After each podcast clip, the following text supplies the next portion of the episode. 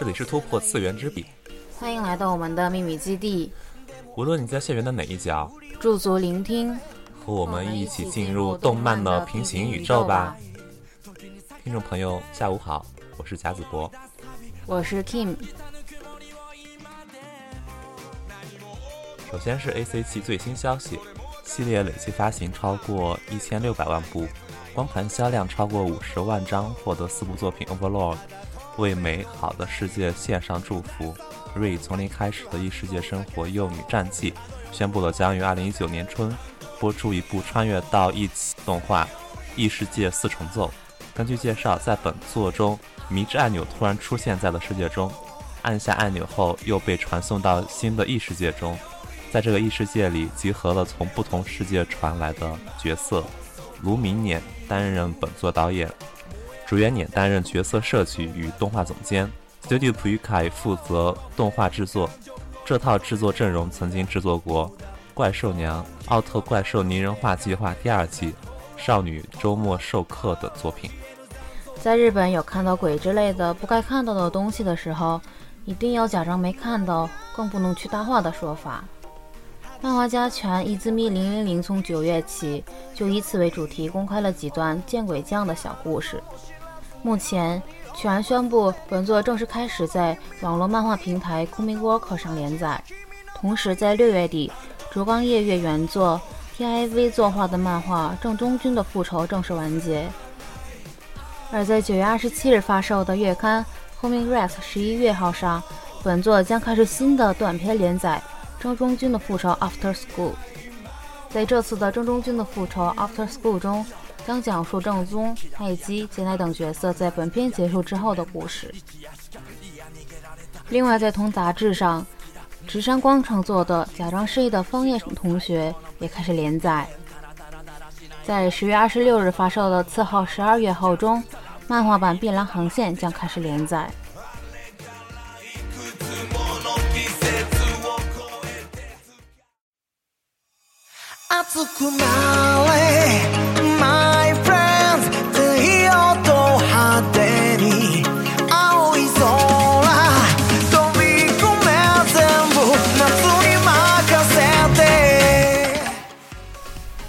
新学期开始了，又有一批新鲜刚出炉的新生来到了北大的校园。高三总是被人们称为人生的一个分水岭，同时被迫成为了一个在人生中只能全力以赴而不能怠慢的时期。而在度过了这么一段艰难困苦的时间后，就是一个人生中最绝无仅有的黄金时刻——高三的暑假。要知道。在人的一生当中，高三的暑假是唯一一个不用担心学习和实习、尽情玩耍的时间。不过，美好的生活总是短暂的，在高三的暑假后，就会迎来大学的开学。开学是痛苦的，不过有一个高三艰苦的时刻做对比，以及大人们长久以来的“到了大学之后就不管你了”这样的洗脑，大学还是一个比到高中为止的十二年更轻松自主很多的时期呢。我们今天要介绍的这部番中，也有新生们刚刚踏进了大学的生活当中。今年的七月番《碧蓝之海》改编自井上书二原作，吉冈公威作画的同名漫画，并在2018年3月宣布了动画化的消息。动画由肌肉记负责制作，于2018年7月13日起每周五在 MBS 和 TBS 播放。中国大陆由哔哩哔哩独家正版发布，共十二话。值得注意的是，监督、剧本、音响监督由高松信司来担任，就是那位银魂的监督；而负责原作的井上树二，就是那位笨蛋测试召唤兽的作者，FFF 团和秀吉的创造者。而且还有内田姐弟来为男主和男主的堂姐配音，还有木村良平、小西克幸等声优们为碧蓝之海配音。《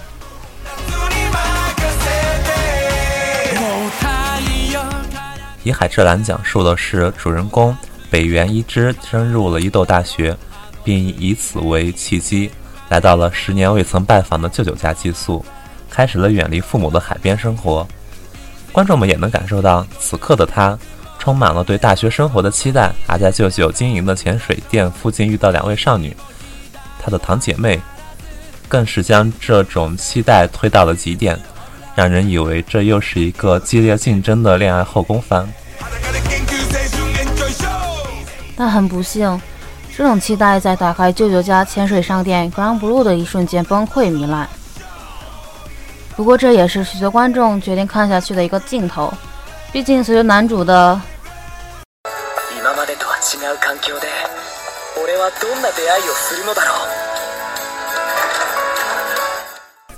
这个台词一开门就见到了一群不穿衣服的壮汉们疯狂喝酒玩野球拳，除了想这个开门的方法不对，也就只能爆笑了呀。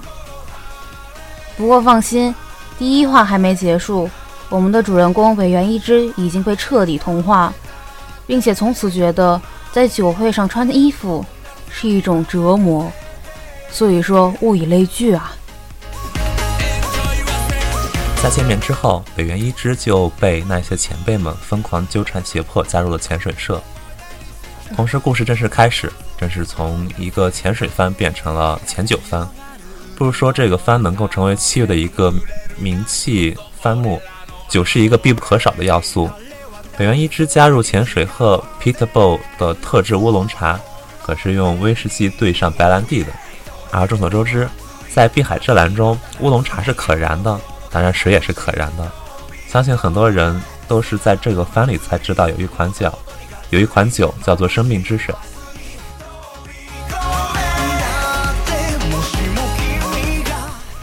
月蓝之海喝的酒不仅烈，还经常性的喝酒。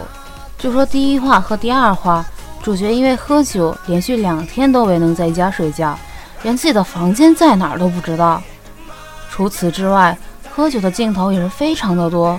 估计也没有什么动漫能在开始的片头就白纸黑字的写上：“本节目纯属虚构，法律严禁未成年人饮酒。另外，并不推崇强迫他人饮酒、过量饮酒、宴席中的不文明行为等举动。请将本片视作搞笑动画，且本作中登场人物均为二十岁以上的成年人。”在此也提醒各位。喝酒是要谨慎的，喝断片更是危险的。喝酒一定量力而行，而不能像番中的主角那样往死里喝，并注意饮酒后不能开车，最好在同伴的陪同下打车回去。别看《碧蓝之海》里喝酒的镜头很多，但是里面前辈们灌酒也是有自己的原则的。在酒精敏感测试后，对于可接受的社员才会这么做。因此，酒精过敏或者酒量很小的同学一定要小心。除了酒之外，《碧蓝之海》之所以能够获得人气，也有一个原因，是因为能够在日常生活中加入搞笑的元素，在获得观众的同感的同时，让观众们笑得出现腹肌。除了第一话的开学讲解和社团招新，还有各种社团活动、打工、考试、做实验、写实验报告等非常贴近现实中大学生活的事情。但是。前一天喝酒喝到断片，醒来发现自己半裸着在大学讲堂之前，你就这样参加开学大会。这种爆笑事件是不会出现在现实生活中的。再比如，碧蓝之海的男二金村耕平，一个美型的宅男，在大学中寻找一个以自己为中心的、充满女子高中生的社团。虽说。最后是被男主强行拉到了潜水社中，但是看番到现在，有谁从没有幻想过一个以自己为中心的后宫呢？碧蓝之海中，两位男主北原一之和金村耕平这两位聊天鬼才，也是这个青春爆笑番的一大亮点。他们总是能在不必要的地方坦诚一塌糊涂，不仅能够脑电波交流，还可以跨服聊天。每一个不可思议的脑洞都可以让观众们笑很久。后来不只有他们，俗话说的物以类聚，真的是完全符合他们。又有一些同学们以童真和坑人和两位男主聚在了一起。但就算这么胡乱，看起来非常人渣，但是他们的坦诚也像大海一般包容，也正符合我们这段时间的友谊，一起欢笑也一起搞事，但最终都是挚友。主角在原作漫画中表现的人格魅力是非常大的。不用有所隐瞒，自己最真实的一面都能被认同。其实除此之外，《碧蓝之海》就光人设的种类也就非常丰富，包含妹控、宅男、双性恋、无形之中的抖 S、装饰兽。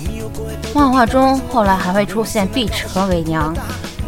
喜欢不上男主，也总有一款适合你。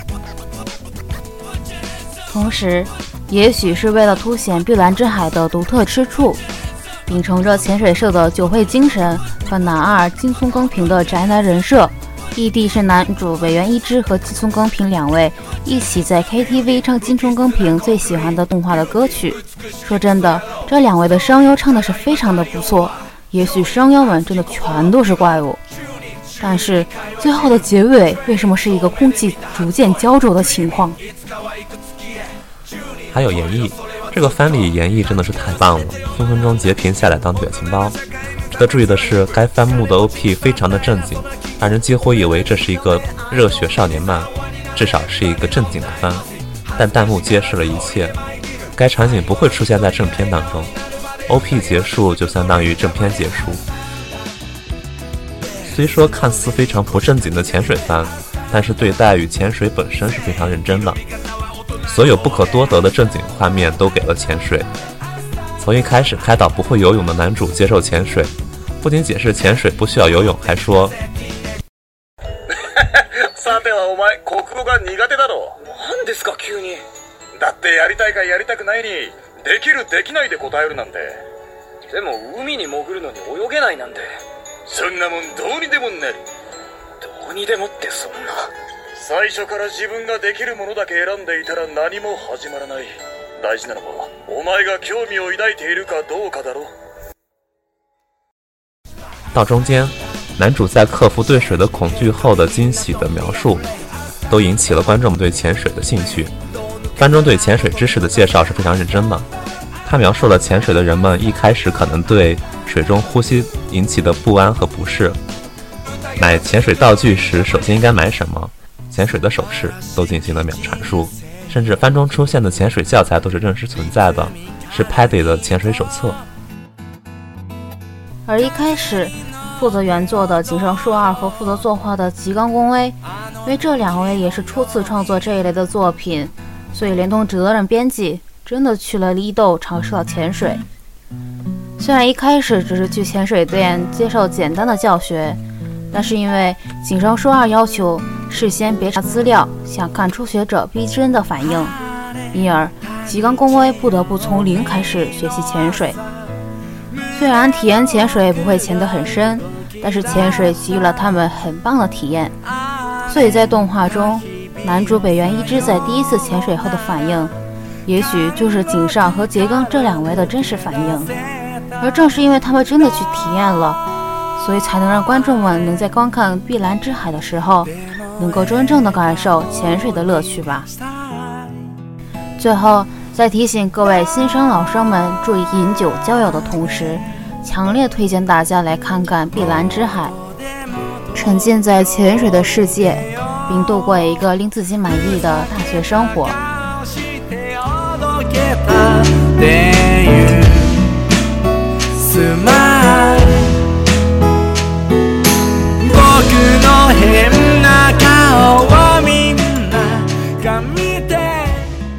每年七月是日本动漫新番上映的热门档期。今年七月档期有《档期霸权：进击的巨人》第三季，有著名轻小说改编的《古傲天》（Overlord） 第三季，有口碑高开低走的《轻羽飞扬》，当然还有可爱清新的本作《工作细胞》。《工作细胞》原著为清水系的同名漫画，是一部轻松有教育意义的科普向漫画。本作动画版经由著名的铃木健一导演、花泽香菜、浅野智昭、长生玛利亚等知名声优倾力制作。豪华的制作团队、可爱的画风、有教育意义的故事，组成了这部现象级作品。本作的豆瓣评分稳定在九点一分。在 B 站上，评分更是达到了惊人的九点七分，在 B 站番剧排行中一度处于领先的位置很长时间。本作中人的身体不再是红色幽暗的个体，而变成了一座明亮有序的城市，各位细胞各司其职，各自坚守工作岗位，为我们展示了身体中三十七兆两千亿个细胞一年三百六十五天全年无休工作的日常。可爱、开朗、乐观又带点路痴属性的红血球是本作的女主角。作为一个在人体中运输氧气和二氧化碳的快递员细胞，因为路痴，它总会不小心迷路。本作男主是一个战斗力十足的白细胞。当红血球细胞遇到困难时，白细胞总能游走到红血球身边，为红血球解决很多困难。但是最受观众关注的角色却是萌哒哒的血小板。每当可爱的血小板出现时，弹幕总会被“血小板好萌”之类的词语霸屏。当然，除了主角们，剧中还有可爱御姐巨噬细胞、肌肉笨蛋的杀伤性 T 细胞、司令官辅助 T 细胞、温柔但有点腹黑的树突状细胞，还有一脸反派面相的各种细菌。各种各样的细胞，就是我们身体中这座庞大城市的市民。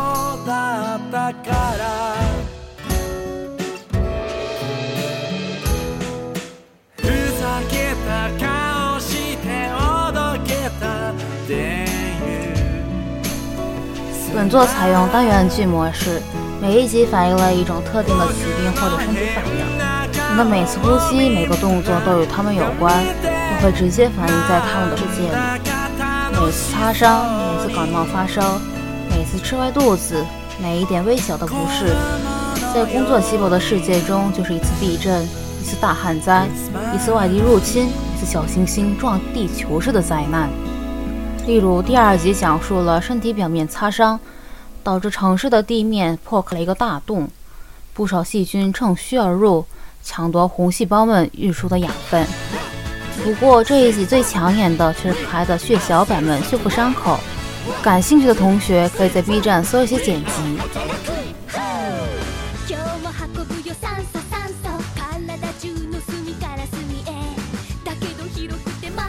让人印象最深刻的剧情应该是第七集的癌细胞了。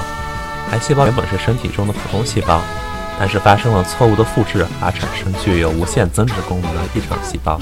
如果细心的话，你甚至能在前几期中经常看到这个龙套细胞。尽管癌细胞内心仍然觉得自己是这个城市的一员，但是总有各种各样的免疫细胞过来找它的麻烦，杀死它的同类。对于身体而言，癌细胞的产生本身就是一个错误，但这个错误并不来源于。癌细胞本身，从科学的意义上来看，癌细胞对身体是绝绝对有害的。但从本作来看，错误的不是他们自己，但自己确实是个错误。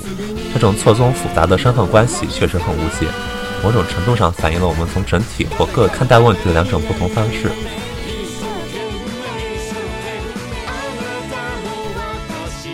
工作细胞作为一部具有寓教于乐的动漫，从题材而言。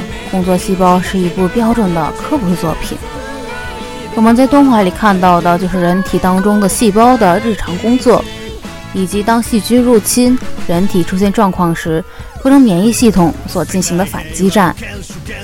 在我们看完一集动画之后，便能够加深对人体的理解，以至于很多人都觉得，如果当年上生物课的时候，老师能播出这部作品，那么大家学习生物的热情。肯定更加高涨了，甚至根据一些网友的反馈，现在真的有生物老师在课堂上播出了工作细胞，成为了新的教学方式。其实，在国漫当中，科普题材作品其实并不少见。对于我们这一代人来说，《蓝猫淘气三千问》无疑是非常著名的科普题材动漫。但是对于很多动漫迷而言，科普作品似乎总是显得很幼稚。以至于除了那些面向低龄儿童的作品之外，普通人很难为这些作品买单。毕竟制作者还是要担心这样的作品没法赚到钱。而工作细胞的成功则成为了一个活生生的打脸教材。目前这部动画已经在包括日本本土、中国以及欧美甚至阿拉伯世界的网友当中引发了强烈的反响。至于原作漫画也出现了脱销的态势，这种现象级作品值得我国的动漫工作者学习参考。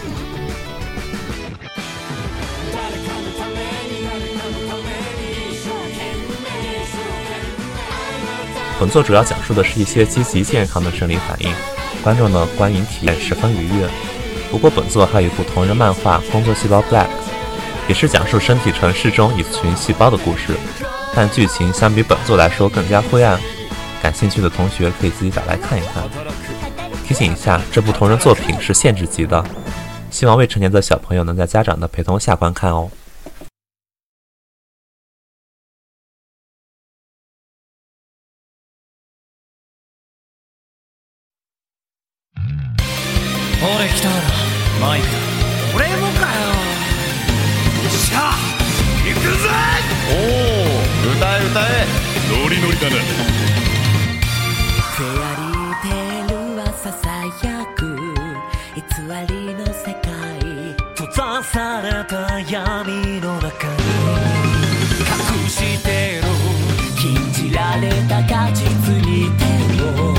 伸ばした末路とそして知る希望の歌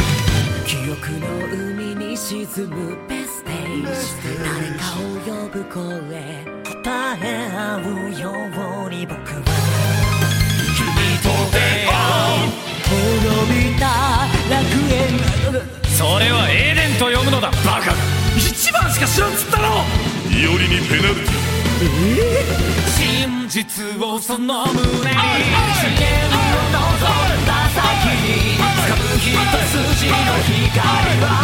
あの日託した僕たちの未来だそしてバラバラのピース集めて自由を取り戻すために。汚れた予防手で闇を切り裂いて。俺さっきのペナルティで。目にしみる。男北原伊織行かせていただきます。ほ